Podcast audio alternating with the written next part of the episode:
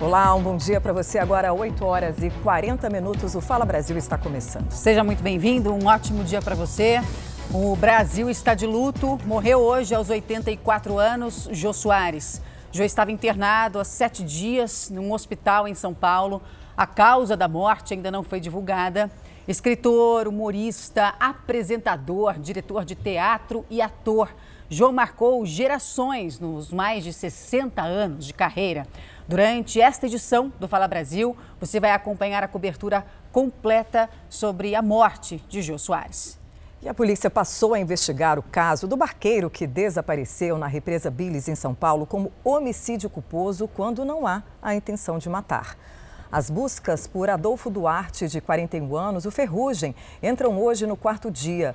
Os dois casais que contrataram o barqueiro para um passeio no dia em que ele desapareceu prestaram depoimento e participaram de uma reconstituição. Eles alegam que Ferrugem caiu do barco e não conseguiu voltar. A investigação apura se ele foi jogado depois de uma briga. E olha só esse dado: seis em cada dez casas comandadas pelas chamadas mães solo convivem com a insegurança alimentar no Brasil. Isso acontece porque elas precisam deixar de trabalhar para criar os filhos e, na maioria das vezes, né, Roberta, não recebem ajuda dos pais das crianças. É fato. Em Belo Horizonte, a nossa equipe flagrou algumas dessas mães pegando sobra, gente, de alimento para dar o que comer aos filhos. Frutas, verduras e legumes que sobraram servem para alimentar gente humilde e de bem, que não tem o que comer. Levantar de manhã cedo, se ele tá, a gente pedir o que comer e não tiver, é muito ruim. Igual todo dia, meus meninos, ah, mamãe, eu tô com fome. Sim, filho, a mamãe vai correr atrás, vou correr atrás de uma coisa para vocês comer. Olha, tá uma luta, tá muito difícil, a gente não tá achando emprego, a gente que é mãe, tá, as coisas tá pior ainda. Gente, brincadeira não, quanto que tá uma caixa de leite?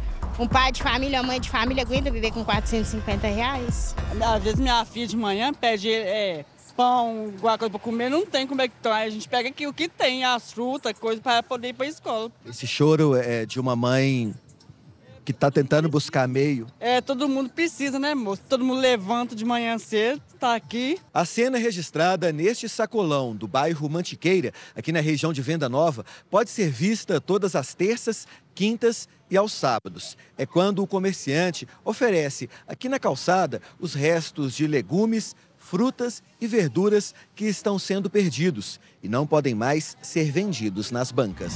O episódio estampa o retrato da miséria no nosso país. A fome atinge 33 milhões de pessoas no Brasil e a situação é pior nas casas de mães solo e nas que têm crianças. Seis de cada dez lares comandados por mulheres convivem com a insegurança alimentar. Além disso, a fome dobrou entre as famílias com crianças menores de 10 anos. Passou de 9% em 2020 para 18% neste ano. Nesta semana, o jornalismo da Record TV mostrou o caso de uma ligação diferente ao 190. 190 com essa emergência. Eu sou policial aqui. É por causa que aqui em casa não tem nada pra gente comer. Eu aqui, minha mãe só tem farinha e fubá. Você tem quantos anos? Tenho 11. Tem nada pra comer desde cedo. Eu vou passar a informação aqui pra foi o Miguel, de apenas 11 anos, que ligou para a polícia. Ele estava triste porque os irmãos não tinham comida e a mãe chorava, sem saber o que fazer. Eu não aguentei ver ela chorando e tive que ligar, que ele sabia que eles iam ajudar a gente. Eu já não tinha mais o que fazer, eu sentei e chorei no canto. A luta de quem não suporta ver os filhos dormirem sem ter o que comer choca qualquer olhar. A dignidade não está no prato está no semblante de quem se esforça no dia a dia para sustentar a família e manter o lar de pé. Falo com meu filho, ah, tá pegando do lixo, não tá pegando não, você tá pegando dignidade, porque feia é sair lá fora e roubar. Equipes de resgate permanecem na mina de carvão que desabou no México para tentar salvar trabalhadores. Segundo as autoridades mexicanas, 10 mineradores continuam presos. Mais de 200 socorristas do Exército e dos bombeiros estão correndo contra o tempo para salvar todos com vida. Até o momento, cinco homens foram resgatados. Dois deles já tiveram alta do hospital. Preocupante, hein? E a partir de hoje, o preço do diesel vendido pela Petrobras fica 20 centavos mais barato. A gente vai até Minas Gerais ao vivo, que Minas Gerais que tem né, a maior malha rodoviária do país. A gente fala com a Maiara Foco. Maiara, Bom dia para você. Como é que está o movimento nos postos aí de Belo Horizonte, hein? Olá, bom dia Roberta, um ótimo dia a todos que nos acompanham. Olha só, nós estamos em um posto de combustível na região norte aqui da capital mineira. Por enquanto, a movimentação está normal. O diesel aqui está sendo vendido a R$ 7,49 e nós conversamos com a gerência do posto e eles informaram que a redução ainda não foi repassada para o consumidor. O preço médio do litro vendido às distribuidoras terá redução de 3,57%. Na prática, significa que o valor médio do litro passa de R$ 5,61 para R$ 5,41. Lembrando que esse valor estava fixo desde junho e a última vez que o diesel teve uma queda foi em maio do ano passado. A expectativa é de que esse valor chegue nas bombas para o consumidor que por enquanto aqui, pelo menos neste posto, ainda não sentiu a, a diferença. Roberta, Patrícia. Obrigada, Maiara. E essa queda aí no preço do diesel impacta diretamente os caminhoneiros, né? Já que eles são os principais consumidores do combustível. Como essa notícia foi recebida lá em Belém pelos caminhoneiros? A Marília Argolo conta pra gente. Bom dia para você. Oi, Patrícia, bom dia para você. Olha, apesar de a redução de 20 centavos já ser sentida nas bombas, o presidente do sindicato, representante dos caminhoneiros, afirmou que é muito pouco. Afinal de contas, é, o preço do diesel vem sofrendo um aumento constante no último ano. Inclusive, só neste último ano, o aumento representou 57%. Agora, o preço médio do diesel nas bombas em vários locais do país é de R$ 5,00, R$ reais, perdão, e 42 centavos. Aqui em Belém, na região metropolitana, a gente consegue perceber que a movimentação do posto é quase nula. Poucos caminhões passam por aqui para abastecer, muita gente sofrendo com os reajustes. Eu volto com vocês aí no estúdio. Patrícia, Roberta. Obrigada, viu, Marília? A gente segue, portanto, o nosso giro ao vivo pelo Brasil para verificar essa queda do diesel. Vamos então a Porto Alegre para saber como é que está a expectativa por lá. Vamos lá, os caminhoneiros já começaram a abastecer com esse novo preço? Explica para a gente. Ô, Roberta, bom dia para você, para quem acompanha o Fala Brasil. Olha, por enquanto não, mas o preço deve baixar já já, a expectativa nas próximas horas, assim que o estoque for renovado. Bom, nesse posto de combustíveis aqui na região central de Porto Alegre, o litro do diesel segue sendo vendido no valor antigo, R$ 7,24. Deve ir a R$ 7,04. Lembrando que aqui no Rio Grande do Sul, no mês passado, o litro do diesel já havia sofrido uma redução de 11 centavos depois que o governo estadual autorizou a mudança no cálculo do ICMS. Roberta Patrícia. Obrigada, Tiago. E apesar aí dos caminhoneiros esperarem uma redução ainda maior, a expectativa é que esse anúncio tenha impacto na inflação. Bom dia, Verusca Donato. Como essa redução aí deve influenciar mesmo quem não tem um veículo movido a diesel? Bom dia, Patrícia. Bom dia para todo mundo. Olha, o diesel ele é super importante porque ele impacta a vida das pessoas, desde o valor do ônibus até o preço da comida. Então, a dona de casa vai perceber essa redução do óleo diesel lá no supermercado na hora que for fazer a compra. Então, quando há essa variação, é lá que a gente percebe, porque as nossas mercadorias elas são transportadas Brasil afora praticamente tudo por caminhão e caminhão a diesel.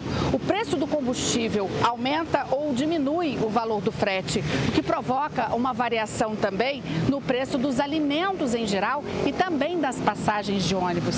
Então, essa notícia da redução nas refinarias cria uma expectativa para todos nós.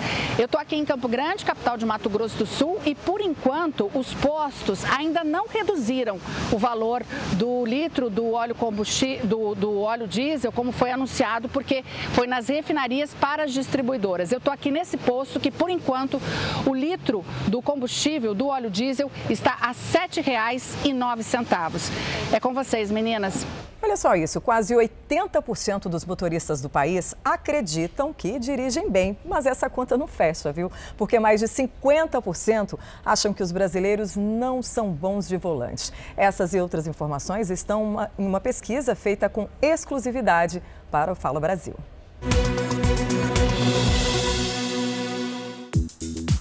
Você dirige bem? Eu dirijo bem. Sim. Com certeza. Razoável. Eu ainda tenho muito que aprender. 79% dos motoristas no país consideram que mandam bem no volante. Mas quando perguntamos se os brasileiros dirigem bem, 52% dos entrevistados acham que não. São muito imprudentes. Ah, eu acho que estão meio nervosos no trânsito, né? Eu conheço bem os Estados Unidos, a Europa e aqui no Brasil. O pessoal é bom, é bom. Sim, as mulheres. Isso. As mulheres melhor? As melhores. Os motoristas do Sudeste são os que se consideram melhores na direção. Já os do Sul parecem ser os menos confiantes. Pelo número de acidentes, de ocorrências e até de autuações, nós não podemos considerar que o brasileiro é um bom motorista, né? A pesquisa exclusiva do Fala Brasil perguntou quantas multas os motoristas tomaram no último ano. Um monte. Uma. Tomei uma multa no primeiro ano, depois disso nunca mais. Como é que faz para não, não tomar multa? Ser bastante prudente no, no trânsito, prestar atenção. 54% dos que sofreram a punição receberam entre uma e três multas no último ano. 22% entre 3 e 5. E 14% acima de 5 multas. Apenas 10% não foram multados. E quais as principais infrações? Excesso de velocidade. A, a placa está 40, você passa a, a 47, bomba, multa. Farol vermelho, uma multa só. Foi uma hora da manhã. Não tinha como, né, ficar parada, o risco que a gente corre. O levantamento feito pelo Instituto Real Time Big Data mostra que a maioria dessas últimas multas foi por excesso de velocidade, uso de celular ao volante e passar no sinal vermelho. As multas recentes que o Rogério tomou foram por excesso de velocidade. Foi porque desatenção. Desatenção. Talvez por estar no próprio telefone, no próprio viva voz, ou estar conversando com alguém do lado e não ver aquela placa que era 50 e eu estava a 60, 70 por hora. O empresário de 46 anos se considera um bom motorista, mas reclama que falta muito respeito no trânsito. É, são várias coisas. Né? A primeira é você entrar sem dar seta, é você entrar na, na traseira do carro e ficar pedindo para ele sair, é você não respeitar uma faixa. 89% dos brasileiros dizem que colocam o cinto de segurança durante as viagens. Por outro lado, a maioria desrespeita outras duas regras simples no trânsito.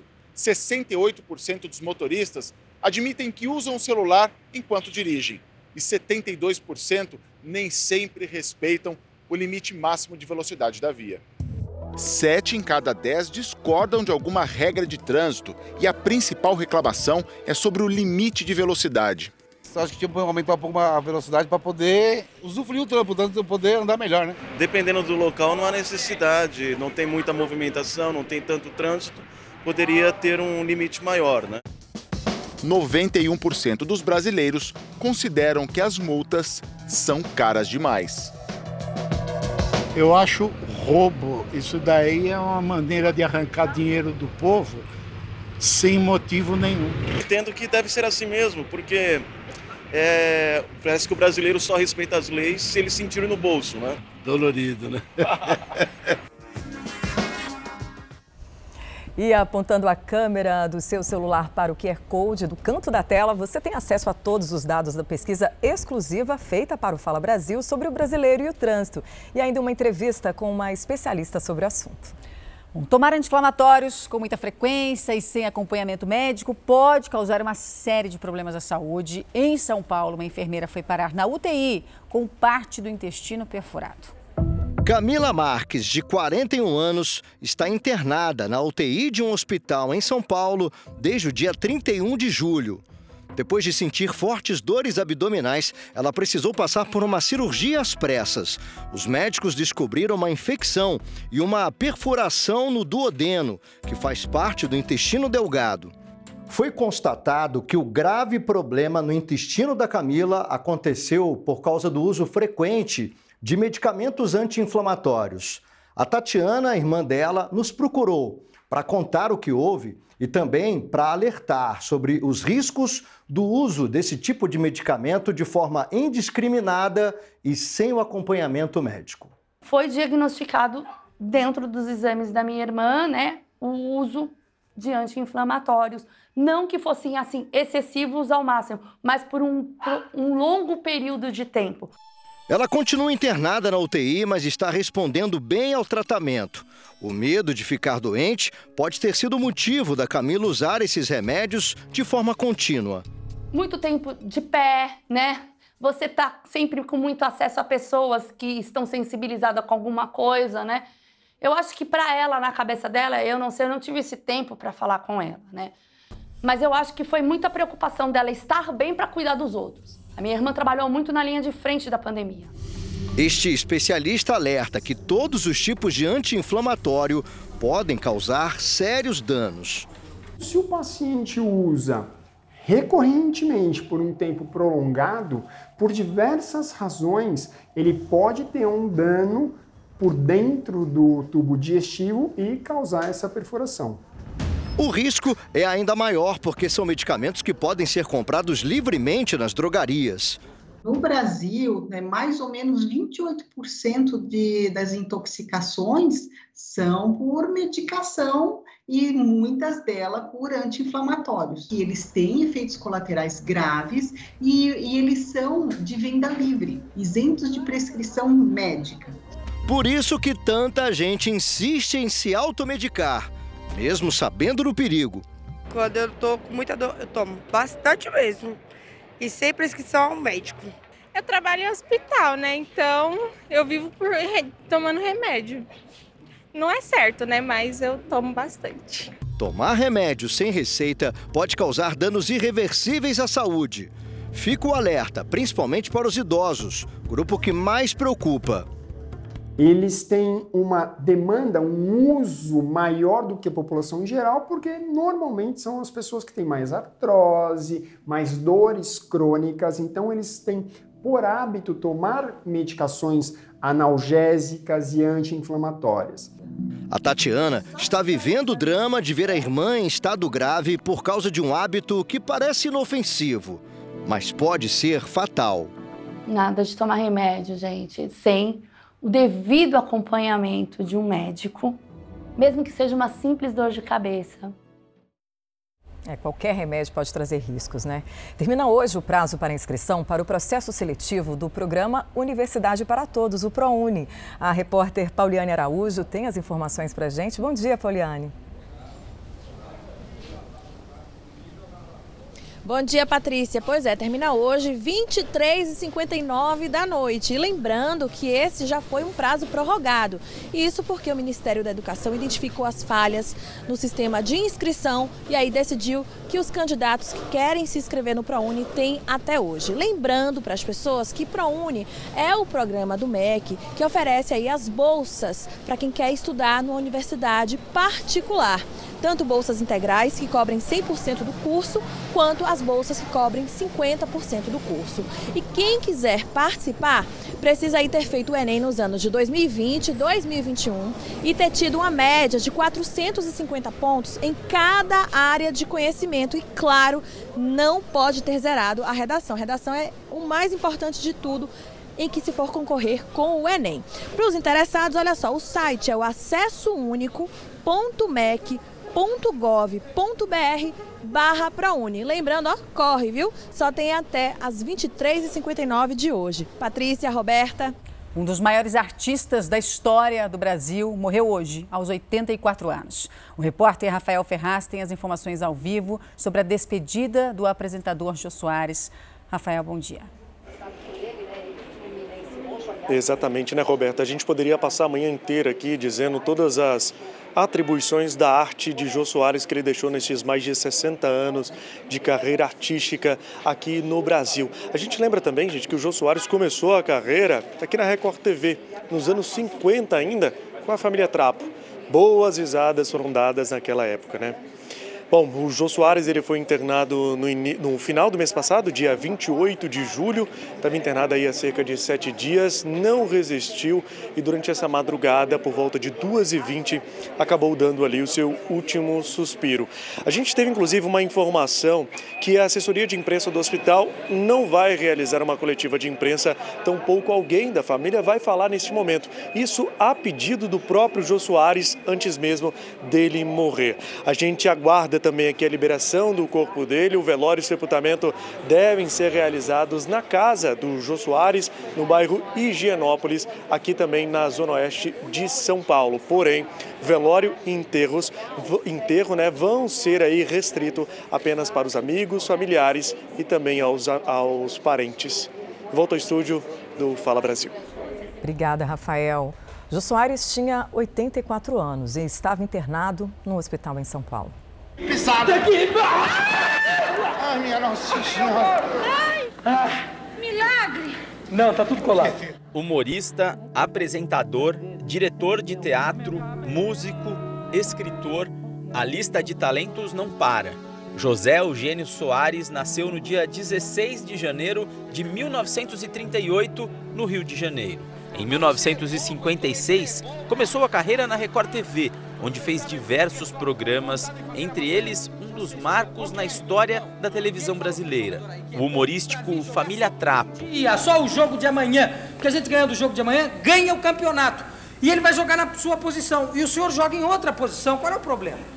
A notícia da morte foi dada pelas redes sociais da ex-esposa do apresentador. No post, Flávia Soares diz: você é orgulho para todo mundo que compartilhou de alguma forma a vida com você. Ela disse ainda que o funeral será apenas para a família e amigos próximos.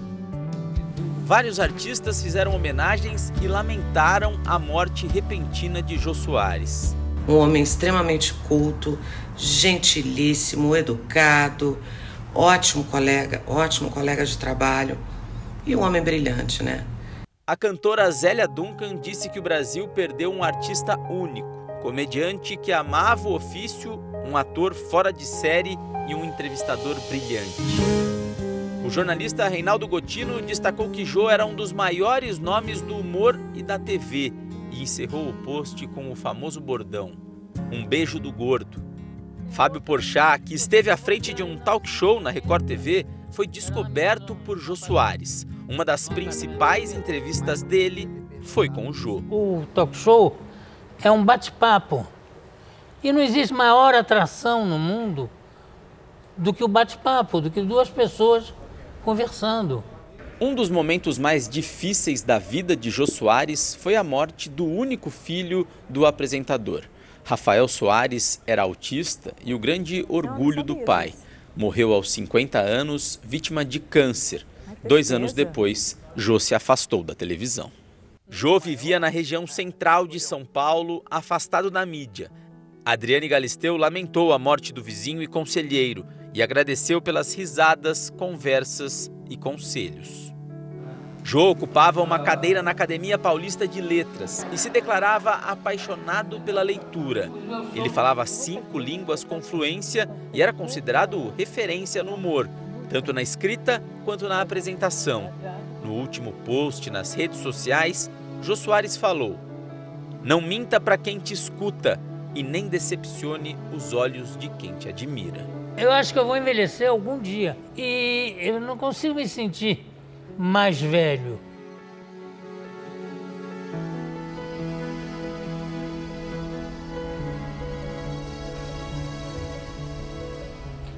Bom, e a gente vai ao vivo ao Copacabana Palace, no Rio de Janeiro, onde Jô Soares viveu quando era jovem. A Bruna Deltri tem as informações para a gente, né, Bruna? Bom dia para você. Conta um pouquinho para a gente da história do Jô nesse local. Bom dia, Roberta. Bom dia a todos. Foi aqui, nesse prédio anexo ao Hotel Copacabana Palace, que Jô Soares morou com a família quando era jovem. Em sua autobiografia, Jô ressaltou a relação próxima com esse hotel que faz parte da história do Rio de Janeiro e também falou das grandes personalidades que conheceu por aqui. Ele viveu no local logo depois de ter ido estudar na Europa, na Suíça. Ele estudou por lá dos 12 aos 17 anos.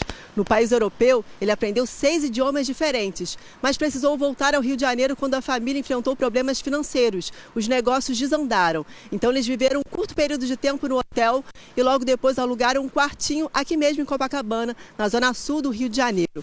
Ainda no livro, ele falou com muito otimismo, com muita, com muita delicadeza, do otimismo com que a família enfrentou os problemas financeiros na época e otimismo que Jô Soares levou por toda a vida. Né, Roberta, Patrícia? É, com certeza vai fazer falta, né? Obrigada, Bruna. São Paulo confirmou os primeiros casos de varíola dos macacos em grávidas. O estado que concentra a maior parte dos casos anunciou um plano para enfrentar a doença. O isolamento de pacientes e a rapidez no atendimento podem fazer a diferença. Resposta imediata cria uma possibilidade de isolamento imediato.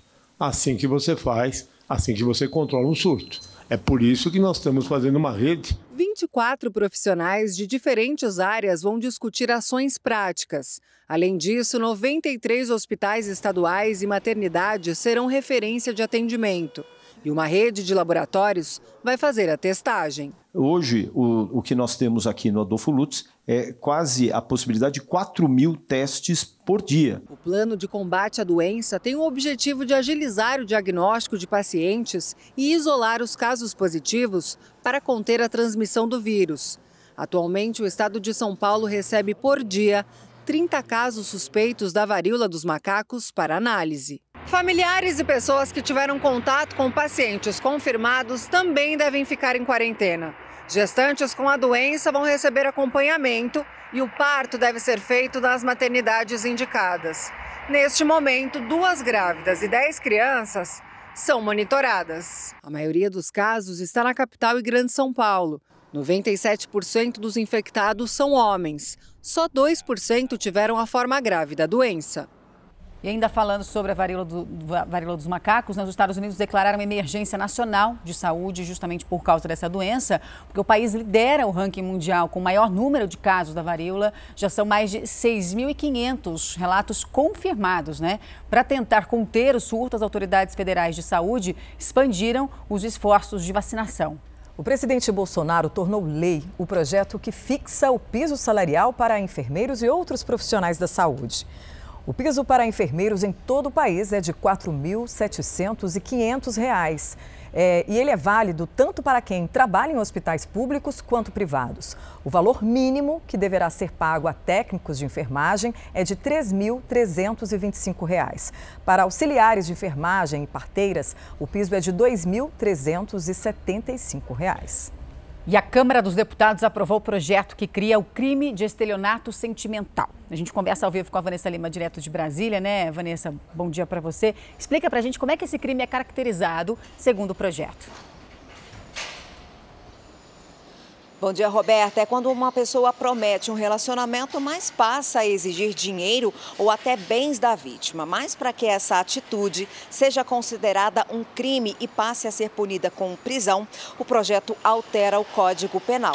A pena prevista varia de dois a seis anos de prisão. Em relação ao outro tipo de estelionato, a pena também foi aumentada para o criminoso. Passa de um a cinco anos de prisão e multa para dois a seis anos de prisão mais multa. E essa pena pode ser aumentada em casos específicos. Por exemplo, se a vítima for uma pessoa idosa ou vulnerável, a pena é triplicada.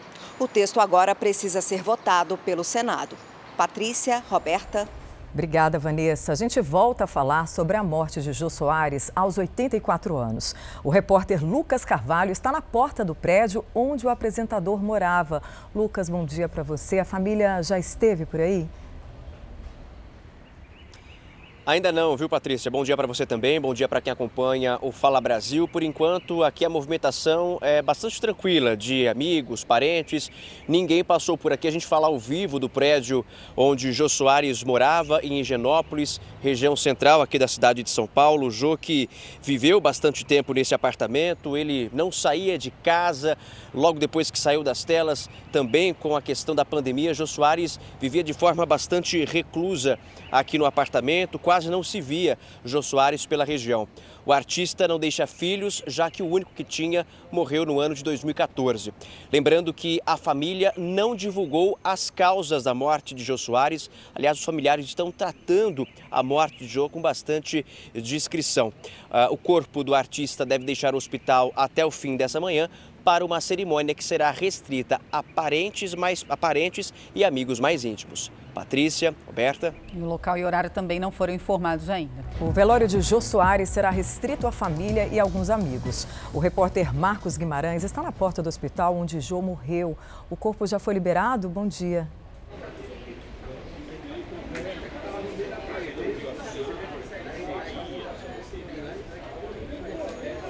Bom, eu acho que o Marcos não está nos ouvindo neste momento. O corpo será liberado a qualquer momento, segundo as informações. Jô Soares criou mais de 300 personagens e foi considerado o principal nome do talk show A Entrevista no Brasil. Jô morreu aos 84 anos. A família não divulgou o motivo da morte, o último pedido aí do artista. Bom, a Polícia do Rio flagrou a venda de medicamentos roubados numa farmácia. O dono e o gerente foram presos. Quem sai do carro da Polícia Civil em direção à delegacia de São Cristóvão, na zona norte do Rio, é o dono da drogaria, José Geraldo da Silva.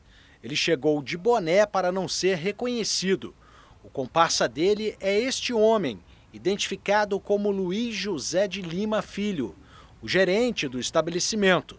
Os dois estão envolvidos em um forte esquema de receptação de medicamentos roubados. Com base no serviço de inteligência da Polícia Civil, os agentes chegaram nesta drogaria na Tijuca. Lá dentro, os policiais descobriram um lote de medicamentos roubados. O gerente acabou confessando que boa parte do material já estava no estoque e que o dono do estabelecimento estava contabilizando a mercadoria para colocar à venda. A quantidade de medicamentos era tanta que deu para encher o porta-malas do carro do serviço reservado da Polícia Civil. Todo o material foi apreendido e levado para a delegacia, onde vai ser devolvido ao laboratório responsável. José Geraldo da Silva e Luiz José de Lima Filho vão responder por receptação, podendo pegar até quatro anos de prisão se forem condenados. Quem sai do é, o consumo de carne bovina está em queda no Brasil e é o mais baixo em 26 anos. O principal motivo é a falta de dinheiro né, das famílias. É com tristeza que a Sandra mostra um congelador quase vazio e na geladeira um único pote de carne. 18 reais foi costelinha, que é o que eu tenho hoje na minha casa. Não que ela quisesse. Vontade a gente tem, mas o dinheiro principal não tem como, tá um absurdo o valor, né? Já na casa do Vanderlei, carne nem entra mais. O que a gente ganha, na verdade, não dá condições de comprar carne para dentro de casa.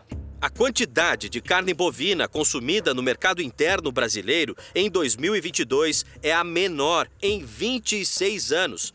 Em 2019, antes da pandemia, o consumo médio anual por habitante era de 30 quilos e chegou a menos de 25 neste ano, conforme a projeção da Conab, Companhia Nacional de Abastecimento, uma redução de 20%. Outro levantamento mostra que 9% das pessoas aboliram de vez o consumo de carne bovina. Esta é uma cena rara hoje em dia. Fila no açougue. A redução do consumo aconteceu principalmente por causa do aumento do preço. Carne virou artigo de luxo. E até os açougueiros estão tendo que reduzir a margem de lucro para manter os negócios. E a despesa sempre aumentando e o lucro vai diminuindo para a gente. O açougueiro Fernando aumentou a oferta de outros tipos de proteína. Ele sabe que carne de primeira, como alcatra, subiu em média 9% nos últimos 12 meses. Frango em pedaços subiu 21%. Os ovos ficaram quase 18% mais caros.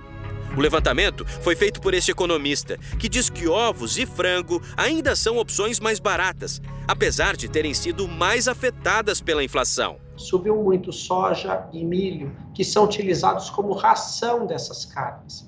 Então a pandemia trouxe o aumento brutal dessas commodities. As carnes vermelhas bovinas, elas têm também uma questão de sazonalidade, mas elas não sofreram tanto aumento como porco e frango.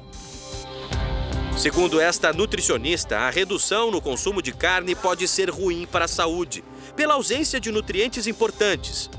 A carne é fonte de proteína, vitamina B12, ferro, ácido fólico. Então, se a gente não consumir essas proteínas da forma adequada, a gente pode ter anemia, problemas cognitivos, perda de massa muscular. O macarrão, ao qual muita gente tem recorrido, não é opção mas há alternativa. Ovos e vegetais verdes escuros podem substituir a carne. feijão, grão de bico, ervilha, lentilha. Quanto mais a gente variar e combinar entre eles, melhor. Recentemente, muita gente também decidiu não consumir o alimento por outros motivos, como a Camila, que tem pena dos animais. Há cinco anos, ela não come carne, mas o aumento dos preços também prejudica a alimentação dela. Eu fico muito triste quando sobe o preço dos legumes. A Camila disse que não sente falta de carne. Já o Vanderlei sonha com um churrasquinho que não tem como comprar. Pedindo a Deus que né, abaixe mesmo logo, que tá todo mundo com vontade de comer carne.